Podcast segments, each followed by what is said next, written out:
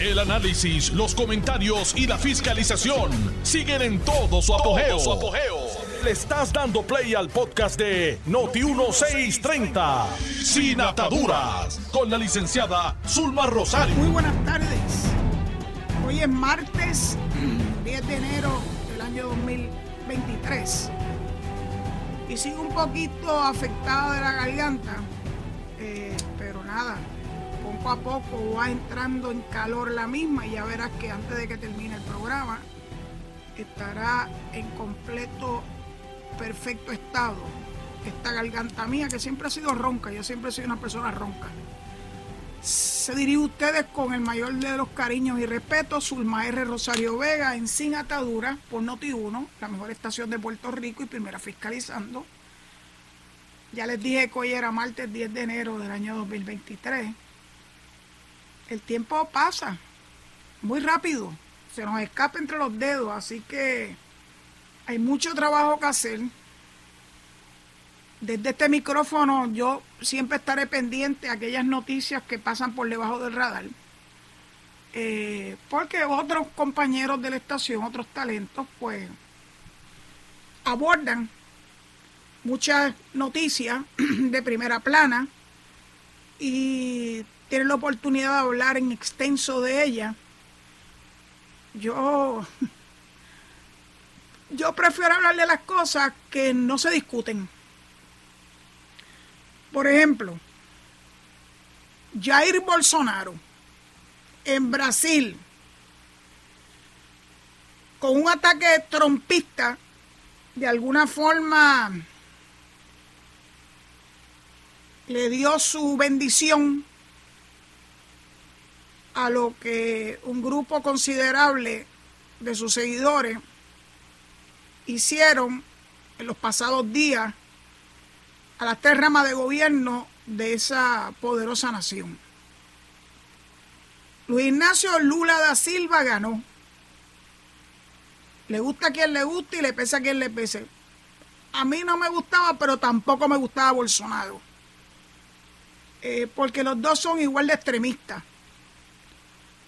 Y estamos viendo lo que ocurre en los lugares del mundo donde se escogen a extremistas. Eh, los extremistas se les hace difícil llegar a consensos. Y el que no haya consensos tiene el efecto de paralizar la acción gubernamental. Y vamos a traer eso, eso a Puerto Rico.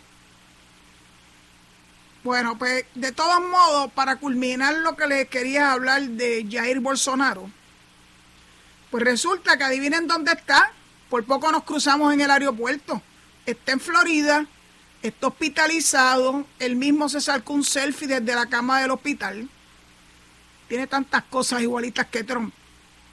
Bueno, ellos se apoyaban unos al otro. De una de una este de un atentado contra su vida que hubo hace varios años donde le perforaron eh, o por lo menos la perforación a la piel fue a través del área del estómago. Ha tenido creo que cinco eh, distintas intervenciones quirúrgicas. Y finalmente pues ahora que está fuera del poder en Brasil pues se mueve a los Estados Unidos no sé por qué, tengo la impresión de que posiblemente se están mudando a Florida por la cercanía con Maralago. Yo no sé si yo les dije que pasé por el frente de Maralago y pasé por al lado del aeropuerto de eh, Palm Beach y vi el avión de Trump allí en la pista, al lado de la pista. Así que no me extraña que habiendo 50 estados donde, ¿verdad? Eh, ir a recibir atención médica, Bolsonaro se vaya al estado donde reside Donald Trump. Bueno, siempre es bueno estar cerca de un amigo, ¿verdad? Que te dé la mano en caso de necesidad. Así que no nos debe sorprender que donde esté el individuo sea precisamente en Florida. Experiencia en Florida tiene unas carreteras espectaculares. Pero saben, esas carreteras están hechas en cemento, la inmensa mayoría de ellas, no en asfalto. Yo recuerdo cuando se tiró por primera vez los primeros tramos de la autopista Luisa Ferrer, que fue en cemento porque era una exigencia del gobierno federal, pues todas esas autopistas y todas esas carreteras no existirían si no hubieran dinero federal. Quiero que lo sepan. Así que el dinero federal de la autopista exigió en su origen que fuera en cemento y algunos bochinchosos dijeron que era porque don Luis Ferré eh, tenía la Puerto Rico en cemento y se iba a saltar de chavos con eso. La demagogia de la oposición es algo a lo que a esta altura de la vida no nos debe sorprender se pudo corroborar que la autopista se hizo de la forma correcta y fíjense que el área de cemento de la autopista es la que más ha aguantado los embates del tiempo. Esa autopista tiene más de 50 años. Los parchos que le han puesto han sido en asfalto. Presumo que el asfalto es más, más accesible económicamente, pero sí vi unos espacios en nuestra autopista que los han estado reparando con cemento. Y eso me da mucha alegría porque yo puedo anticipar que esos arreglos van a ser mucho más duraderos que los arreglos en asfalto a los que hemos estado acostumbrados. Escuché hace unos breves minutos al director ejecutivo de la Autoridad de Carretera hablar de la próxima, ¿verdad? Se está evaluando la instalación de cargadores para carros eléctricos a unas, a unas ¿verdad? distancias prudentes uno de los otros para que la gente tenga confianza en que su vehículo eléctrico no se va a quedar sin carga eh, porque no tenga dónde rellenarla. Nos movemos hacia el futuro, nos movemos hacia la energía renovable. En Florida, la energía renovable está en todo su apogeo No es tan evidente como cuando viajé por el medio oeste de los Estados Unidos ya hace muchos años, donde se veía esa, esa distinción entre los, los pozos petroleros haciendo esa función de extraer el líquido negro en las entrañas de la tierra y las placas fotovoltaicas y los molinos de viento. Estoy hablando ya de mucho más de 10 o 12 años. El futuro ya estaba frente a nuestros ojos. En Puerto Rico, cuando Luis Fortuño, que en cuatro años logró tanto, eh, me da siempre mucha tristeza que Puerto Rico no pudiera seguir ese camino adelantado porque todos los molinos que vemos en Puerto Rico, todos se pusieron en la época de Luis Fortuño. Se burlaron de él, que si eso no iba a resolver nada, que si porque habían utilizado los terrenos de alto valor agrícola en el sur, eso iba a impedir que pudiera la eh, agricultura desarrollarse. Pues mira, nada, nada de eso ocurrió. Los profetas del desastre se tuvieron que enrollar la lengua porque nada de eso ocurrió. Por eso cuando una Mariana Nogales insiste que ante la ante el veto del gobernador al proyecto de los ambientalistas civiles, o como se quieran llamar a sí mismos, eh, solamente imagino el que más personas tuvieran esa esa alternativa de acudir directamente a los tribunales con legitimación activa e impedir el desarrollo económico de Puerto Rico. Utilizan el ambiente como excusa para lograr su propósito de que Puerto Rico no se desarrolle, para después criticarlo. El típico caso del pueblo del perro del hortelano, ni comen ni dejan comer. Mientras por un lado veo que el Departamento de Recursos Naturales sigue muy pendiente a lo que está pasando allí en Salinas y se ha encontrado Gracias a mi amiga Magda Mayor por ponerme al tanto de esa noticia de última hora. que están encontrando nuevos eh, contadores de luz y agua en el área donde se supone que se hubiese ido toda esa gente que estaban allí sin los permisos correspondientes o impactando eh, lo sagrado de esas tierras ambientales en el área sur de Puerto Rico, en Salinas. Hay cosas que sencillamente uno no puede entender.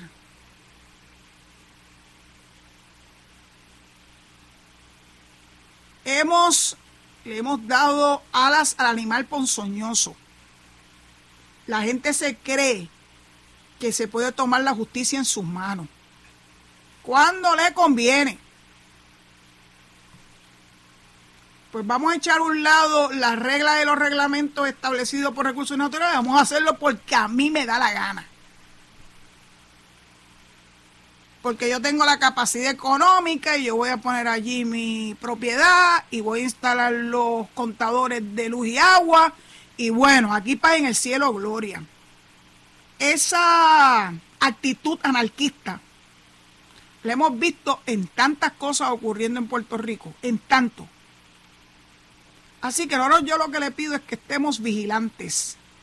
Porque si anarquista es Jair Bolsonaro y su equipo que quisieron hacer algo similar a lo que hicieron los trompistas el 6 de enero del 21 en el Congreso, no podemos descartar que aquí en Puerto Rico hay unos minimis que quieren ir por ese camino de retar la autoridad gubernamental y de tomarse la justicia en sus manos.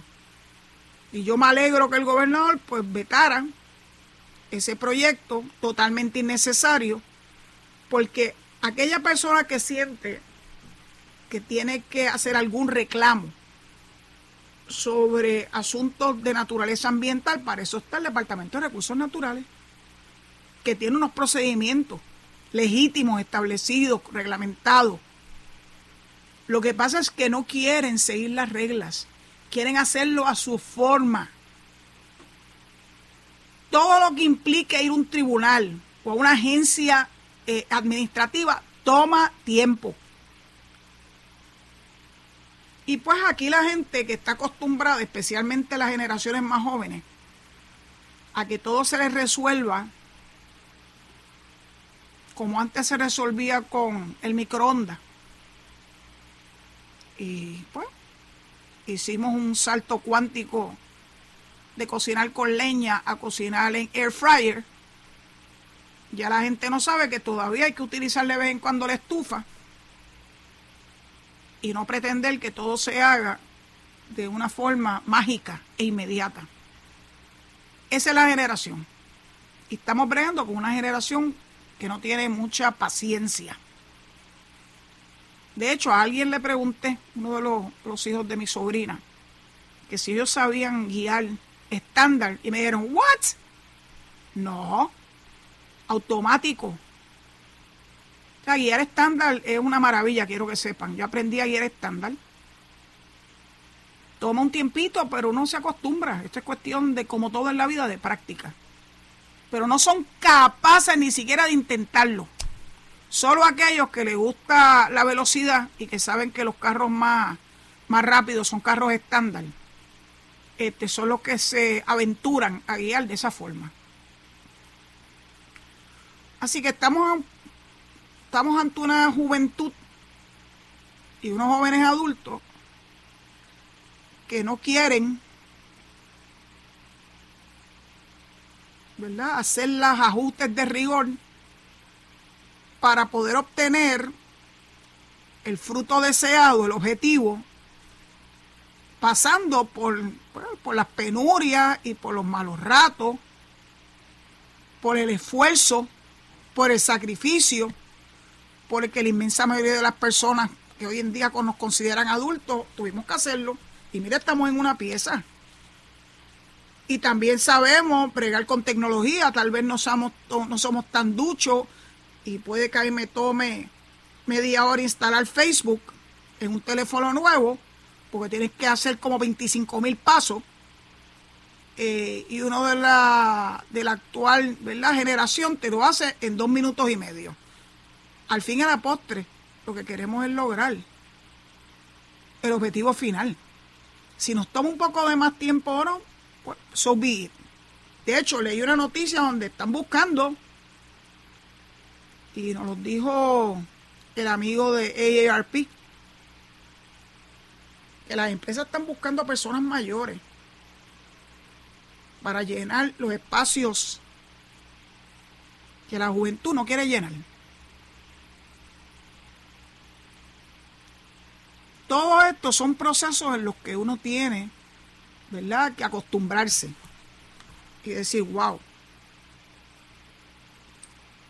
Cuando mi cuñado querido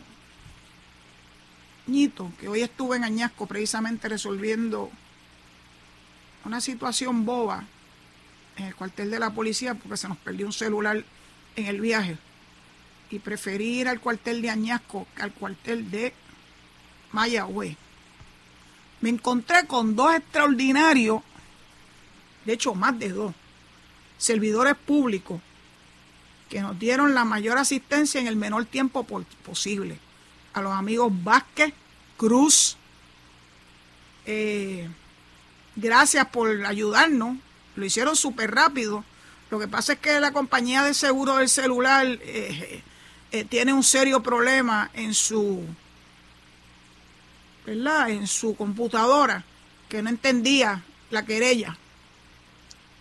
Y tuve que insistir porque saben que mi opinión, opinión opinionísima que las compañías aseguradoras hacen todo lo que está a su alcance para hacerle la vida de cuadrito al asegurado. No, que si el número de querella no reflejaba correctamente el número que tiene el cuartel de, de Añasco, y mire, yo llamé dos veces, el número de cuartel de Añasco es ese que está ahí. Está el área de Mayagüez, está el número del cuartel, está el número de la querella y está el año en que la misma se lleva a cabo. Luego de una hora y pico, batallando con la compañía de seguros, finalmente se dieron por vencidos porque yo no me iba a dar por vencida. Tienen un problema conmigo, yo no me doy por vencida. Y un asunto que se pudo haber resuelto en 15 minutos les tomó una hora y media. Pero bueno, Añasco, escogí Añasco primero porque la compañía de celulares está más cerca de Añasco, aunque esté en Mayagüez en el Town Center, que en el casco de Mayagüez y yo volver para atrás para después volver otra vez era una locura. Pero finalmente se resolvió. Tengo que darle las gracias nuevamente a los compañeros policías. La policía siempre, siempre, siempre hace más de lo que le corresponde hacer. En algo muy simple como, ¿verdad? Una querella por un, por un aparato celular eh, extraviado. Gracias nuevamente, Vázquez, gracias Cruz, gracias al personal del cuartel de Añasco, gracias a los dos eh, cadetes eh, que están recibiendo su entrenamiento en vivo en el cuartel de Añasco, a los que le, además de darle la bienvenida al servicio público, me atreví a decirle que estuvieran muy pendientes de conocer bien cómo es que, cuáles son las reglas de juego para evitar caer en el uso y costumbre que tanto daño nos hace. Gracias, gracias, gracias. Pues en Añasco nació mi cuñado.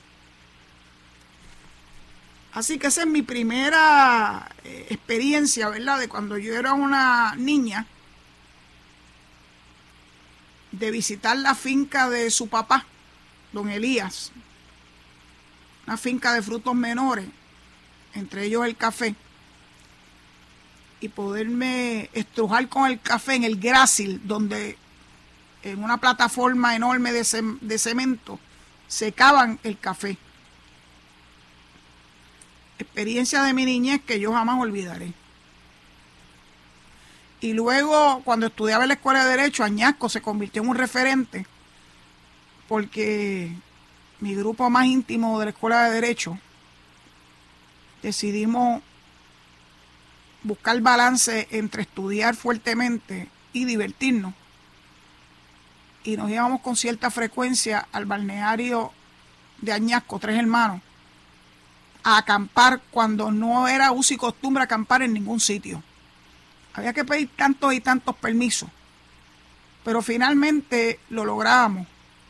Y con el paso de los años y con la presencia nuestra cada vez más frecuente allá en Añasco, pues nos adueñamos de aquel balneario, que era un balneario muy lindo, con el único problema que en ese desembocan las aguas del río Grande de Añasco, que cuando viene llena de lodos, pues el mar se ve color, pues color medio browncito.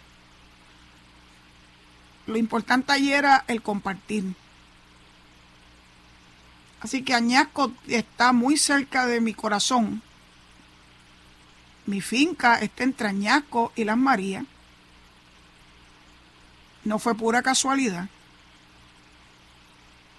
Es pequeñita, pero me mantiene con las manos en la tierra, porque no hay nada más hermoso que tener un pedazo de tierra que cultivar. Y se acaban de sembrar gracias a la ayuda de nuestra, nuestro colaborador allá en la finca, Tito. 100 plantas, 100 matas de plátano esperanzada en que las mismas van a echar hacia adelante y que en un periodo de tiempo, tal vez antes de que termine el año, podamos estar cosechando plátanos nuevamente, no estar buscando los plátanos como agujas en un pajar, lo mismo con los guineos. Sembrar es algo que a todos nos debe involucrar porque no hay nada más que le dé a uno más felicidad que sembrar y cosechar ¿verdad? los frutos de esa, de esa siembra. Entonces, fíjense que Gilvanado, yo no sé ni cuántos asuntos a la misma vez. Porque no podemos, eh, no podemos desmembrarlos. Entonces, si bien es cierto que ocurren estas cosas terribles en Estados Unidos y en Brasil, tratando de imitarse uno al otro.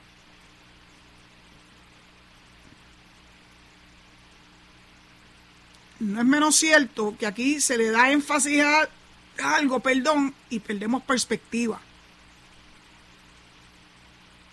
Aquí la gente ha entrado en una crisis porque regresa a Puerto Rico una espía. Ana Montes, que va a estar mega vigilada, no tengan la menor duda de eso. Me preocupan más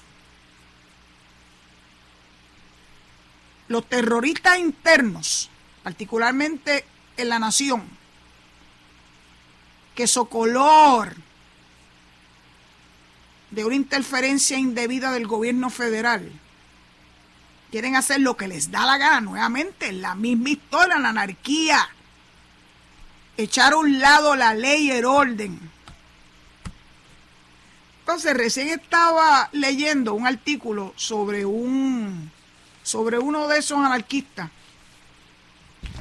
Quiero leerlo con tranquilidad porque llegó a mis manos vía el Washington Post en la tarde de hoy. Y quiero compartir con ustedes esa historia para que ustedes se den cuenta que la gente cuando se involucra en esas actividades cuestionables, algunos de ellos entran en razón, tienen la oportunidad de reflexionar y darse cuenta que ese no es el camino que nuestra nación necesita para seguir creciendo. Y sobre todas las cosas para seguir siendo ejemplo de democracia.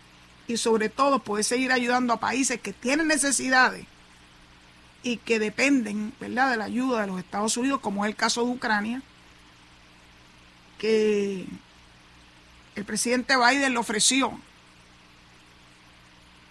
el que habría de enviar un un no sé ni cómo llamarle, un, sistema eh, antibelístico, Patriot System. Y para ello no solamente están listos para enviarle el sistema, sino también le van a dar adiestramiento en Oklahoma para que sepan utilizarlo correctamente. Eso es convertir la promesa en acción. Cuando uno ofrece, uno tiene que estar dispuesto a que esa promesa se convierta en algo real. Porque Ucrania no puede darse el lujo de seguir esperando por cuestiones filosóficas. Porque les va la vida, literalmente les va la vida. Así que fíjense que hay muchos, muchos temas que he tratado de concatenar en la tarde, en la primera parte de este programa de hoy, antes de devolverle el micrófono a mi amigo Edwin González allá en Noti1. Y regreso después de la pausa, confiada en que voy a tener el favor de su audiencia. Muchas gracias. Estás escuchando el podcast de Sin Atadura. Sin Atadura. Con la licenciada Zulma Rosario. Por Noti1630. Noti1. para aquellas personas que están acostumbrados a comprar en las tiendas eh, militares, eh, bajo el fideicomiso de la Guardia Nacional, la buena noticia es que ya por lo menos culminó el proceso de impugnación de subasta y que ha mantenido esas tierras, esas tiendas cerradas por unos cuantos eh, meses. Dice que el Supremo valida el cambio de operador. Este se usa para generar ingresos.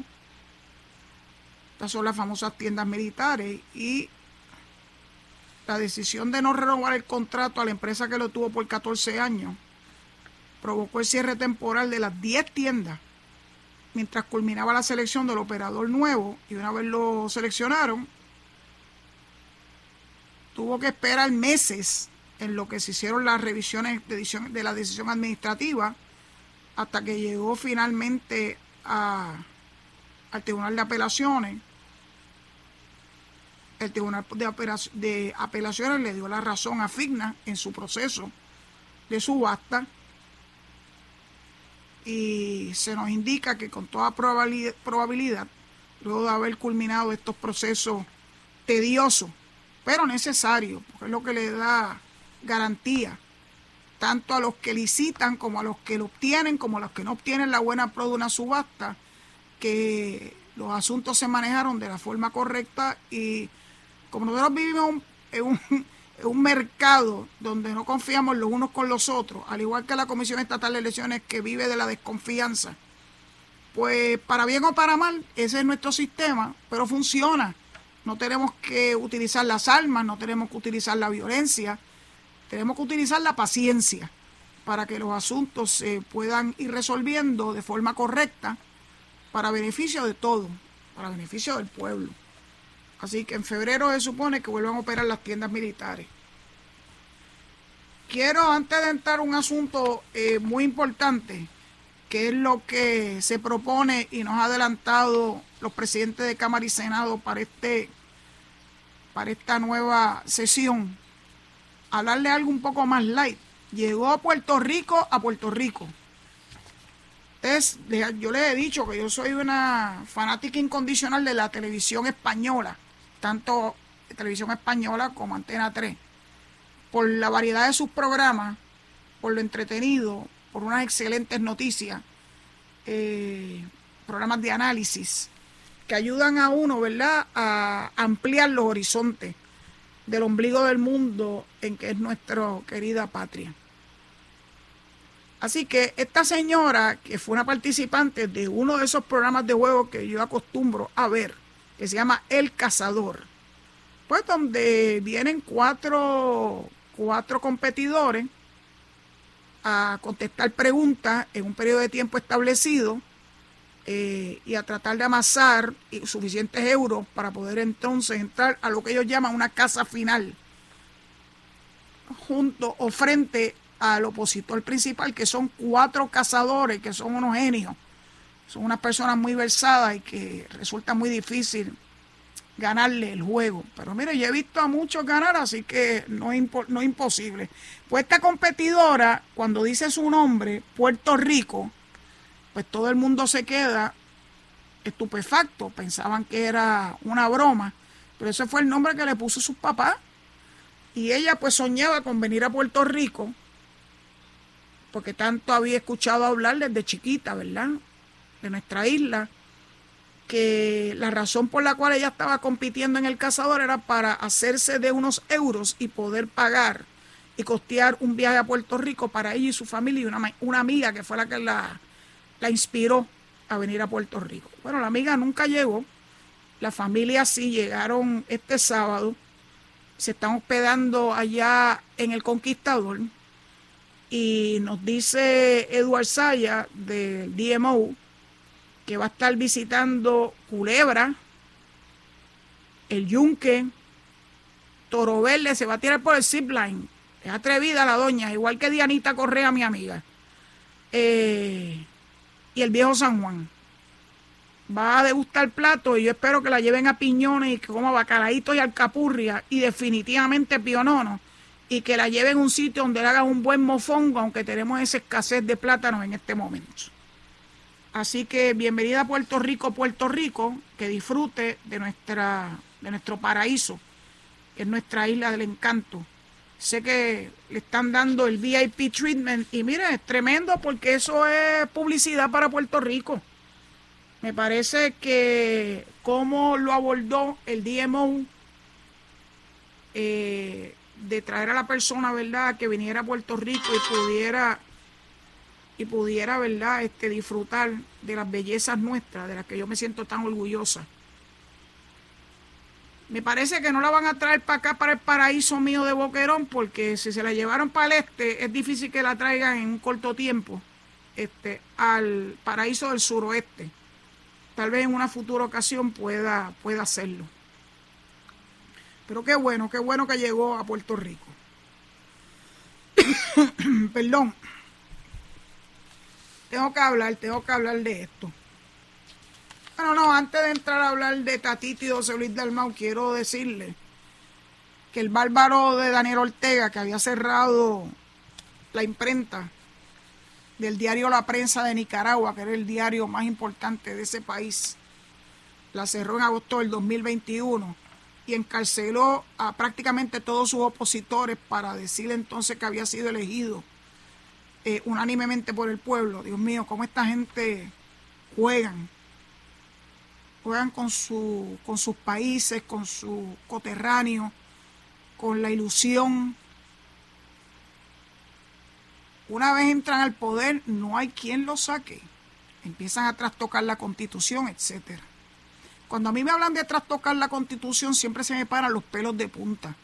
La constitución es ese instrumento que le da a cualquier, a cualquier entorno, a cualquier jurisdicción, eh, una piedra donde anclarse y que todo lo que ocurra en términos de leyes y reglamentos tiene que estar a la par, ¿verdad?, con lo más importante establecido en la Carta Magna, que es la Constitución. Así que cuando yo veo que quieren trastocar la constitución, a mí se me paran los pelos de punta y mira, que resulta, eso me trae al tema de Tatito, que está planteando entre lo que se propone hacer en esta sesión legislativa es promover una unos cambios en la constitución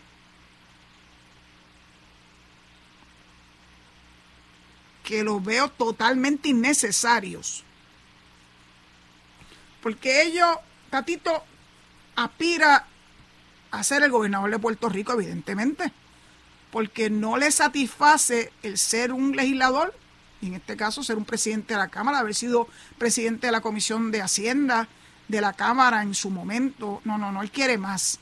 Nos dice que quiere la alcaldía de, Guay, de Guaynabo, la alcaldía de Dorado que se la quiere disputar constantemente a Carlitos López.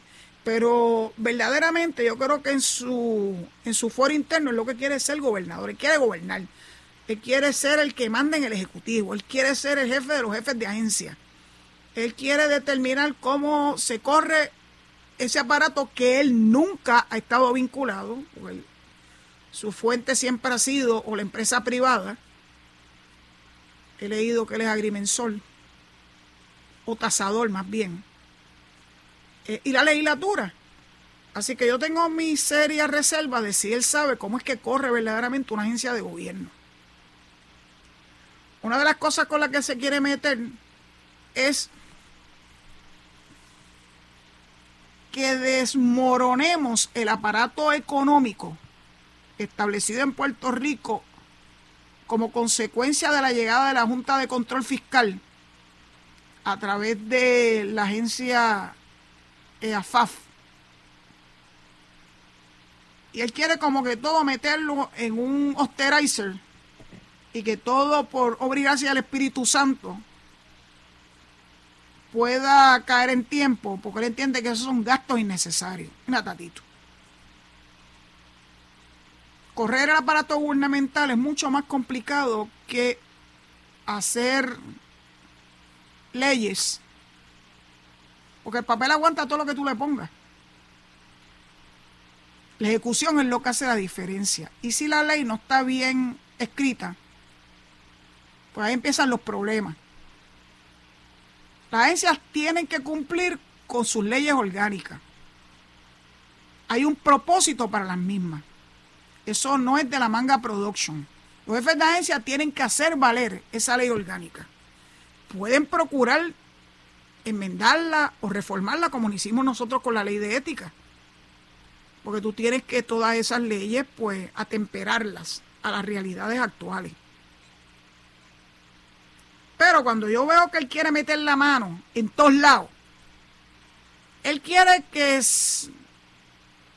ya no haya más administración de servicios de, salud, ACES, la que administra el plan vital, la que administra los fondos médicos que son tan difíciles de conseguir porque no lo logramos por no ser Estado.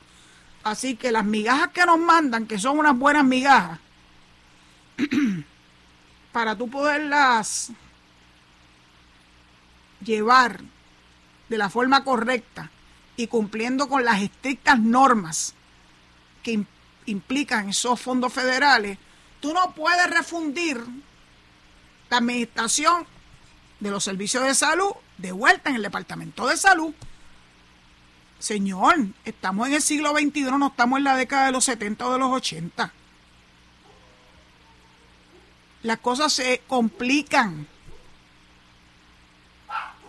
Y tú tienes que estar a la par con los tiempos y tienes que tener personas especializadas en la materia. No puedes crear un monstruo del Departamento de Salud. Para que cada área importante pueda tener la oportunidad de hacer los trabajos conforme ley y reglamento y conforme las estrictas, estrictísimas eh, exigencias del aparato federal en cuanto al uso de esos fondos. Así que nada más que de pensar que quiere desmantelar a CES, quiere desmantelar a FAF, quiere devolverla en cuanto a CES se refiere al Departamento de Salud. Imagínense, como si no tuviera suficiente el Departamento de Salud lidiando con pandemias.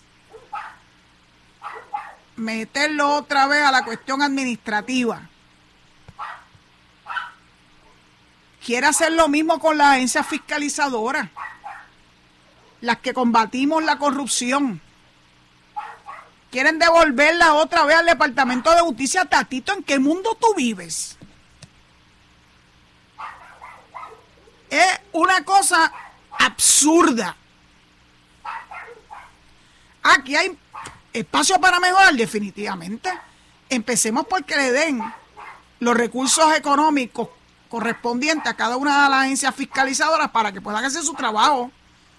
La oficina del Contralor es una oficina con rango constitucional, no la puedes tocar ni con el pétalo de una flor. Pero ¿cómo, cómo la tratan de, verdad, de, de desmantelar? Falta de fondo.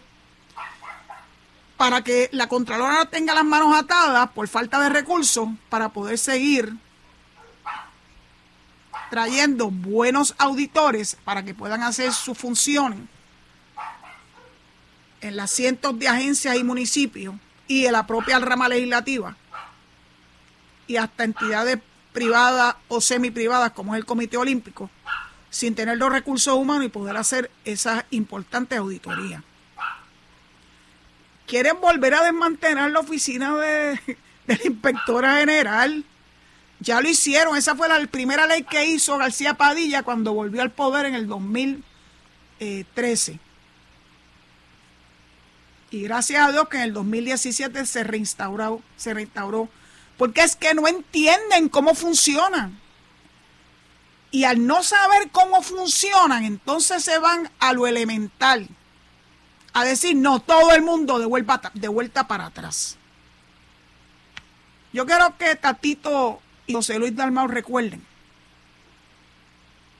que la Oficina de Ética, por ejemplo, el panel del FEI, por ejemplo, nacieron en el año 85 bajo la gobernación de Rafael Hernández Colón. Y gracias a las mentes preclaras de César Miranda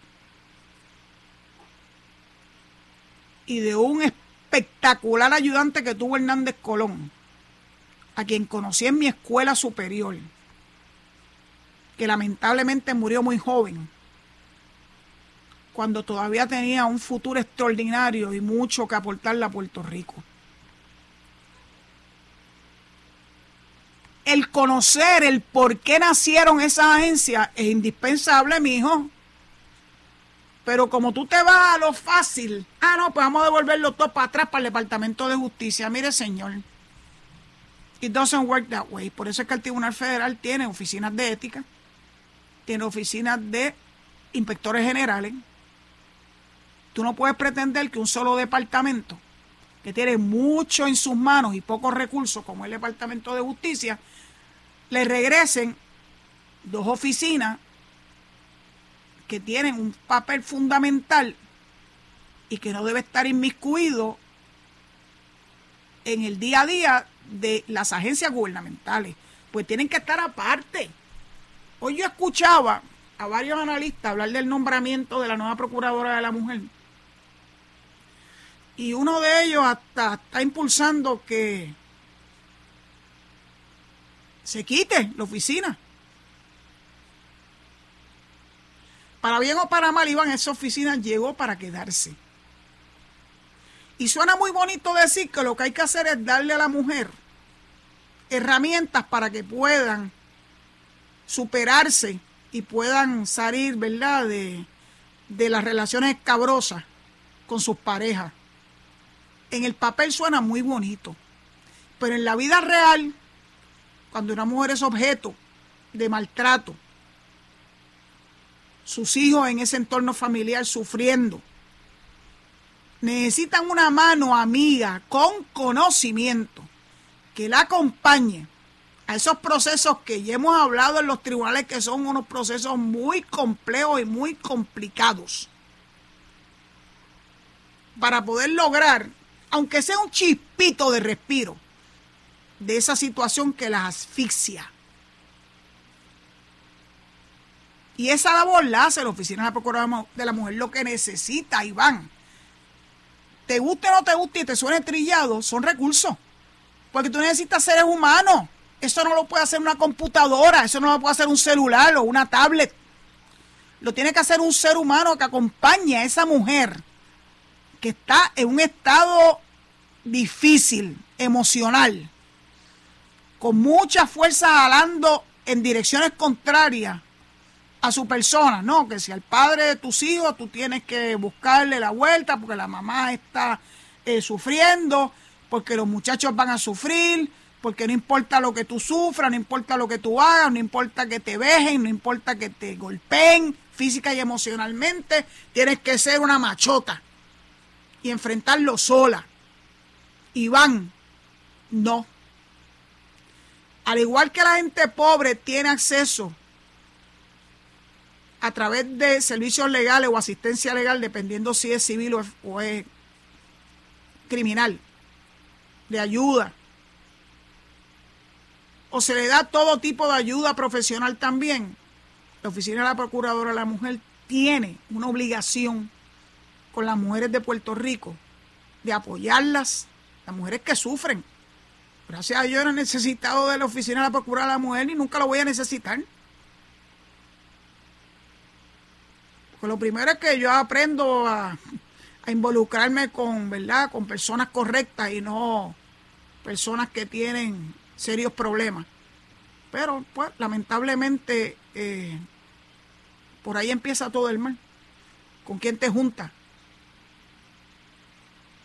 ¿Con quién haces eh, vida en familia, entre comillas? ¿Cómo las cosas se, se dañan en breve tiempo? Así que necesitas apoyo, pero no es un apoyo teórico, es un apoyo real, de carne y hueso, que te acompañen, que te allanen el camino a conseguir avenidas de vivienda, de apoyo y sostén económico, que puedas aprender a valerte por ti misma, a no depender de un tercero, y mucho menos de un macharrán que utiliza el dinero para tenerte de rehén a ti y a tus hijos. Y eso te lo da la Oficina de Procuraduría de la Mujer. Que es pequeña, sí. Que tiene pocos recursos, definitivamente. Quien quiera que la vaya a dirigir, como se llame, no importa. Va a adolecer de las mismas necesidades. Porque la oficina ya existe. No hay por qué desmantelarla. No hay por qué desmantelar la oficina de ética. No hay por qué desmantelar la oficina de la procuradora, eh, ninguna procuraduría.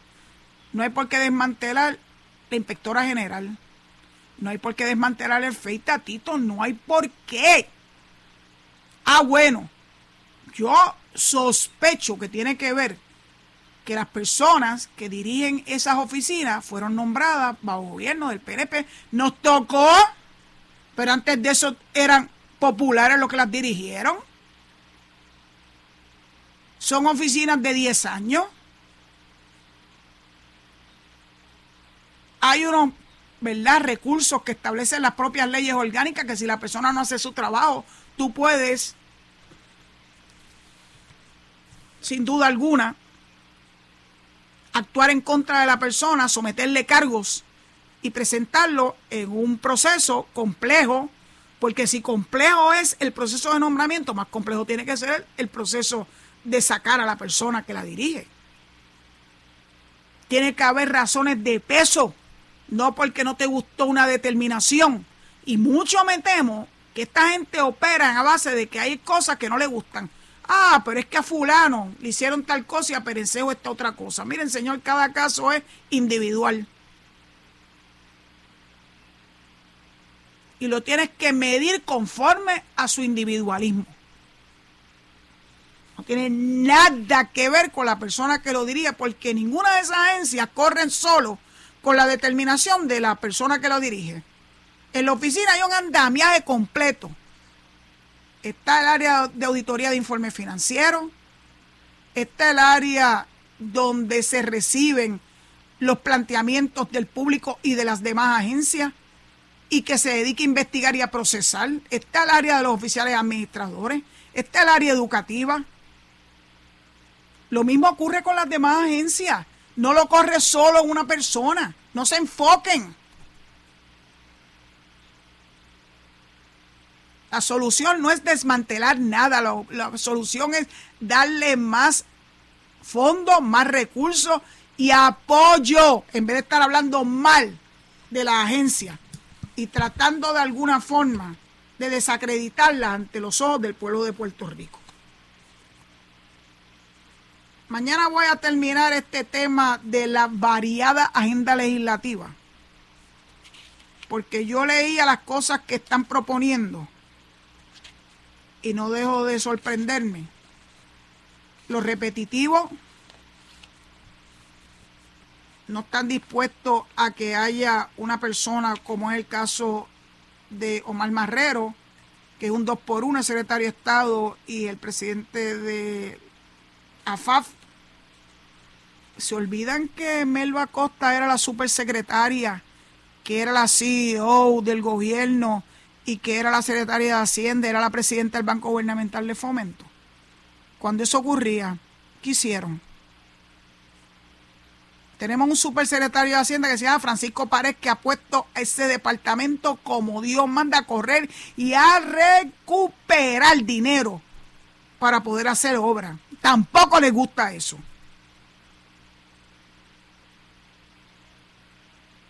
Mientras tanto, ¿en qué quedó la reforma electoral que le costó el puesto injustamente a Larissa Hammer? En nada. Enfóquense, gente. Dos años pasa más rápido que ligero. Y es obvio que están perdiendo el tiempo miserablemente. Entonces vi, para terminar, un anuncio de página completa, que no estoy segura que no fue gratis, de todos los supuestos logros de la Cámara. Y me eché a reír, porque no son logros de la Cámara, son logros de esta administración. Claro que tuvieron que pasar por un proceso legislativo. No podemos tampoco decir que ellos no tuvieron nada en ninguna vela en ese entierro, pero adscribírselo como logros de ellos es sencillamente es una verdadera pantomima. Y con esto termino el programa de hoy, rogándole que se mantenga en sintonía con Noti1 para que puedan escuchar el análisis de los Enríquez, mi Enrique favorito, Luis Enrique Falú y Enrique Quique Cruz, y que tengan la bondad de volverme a escuchar mañana a las 4 de la tarde en Sin Ataduras y que se cuiden mucho. Gracias por su sintonía. Esto fue el podcast de Noti1630, Sin Ataduras, con la licenciada Zulma Rosario. Dale play a tu podcast favorito a través de Apple Podcasts, Spotify, Google Podcasts, Stitcher y notiuno.com.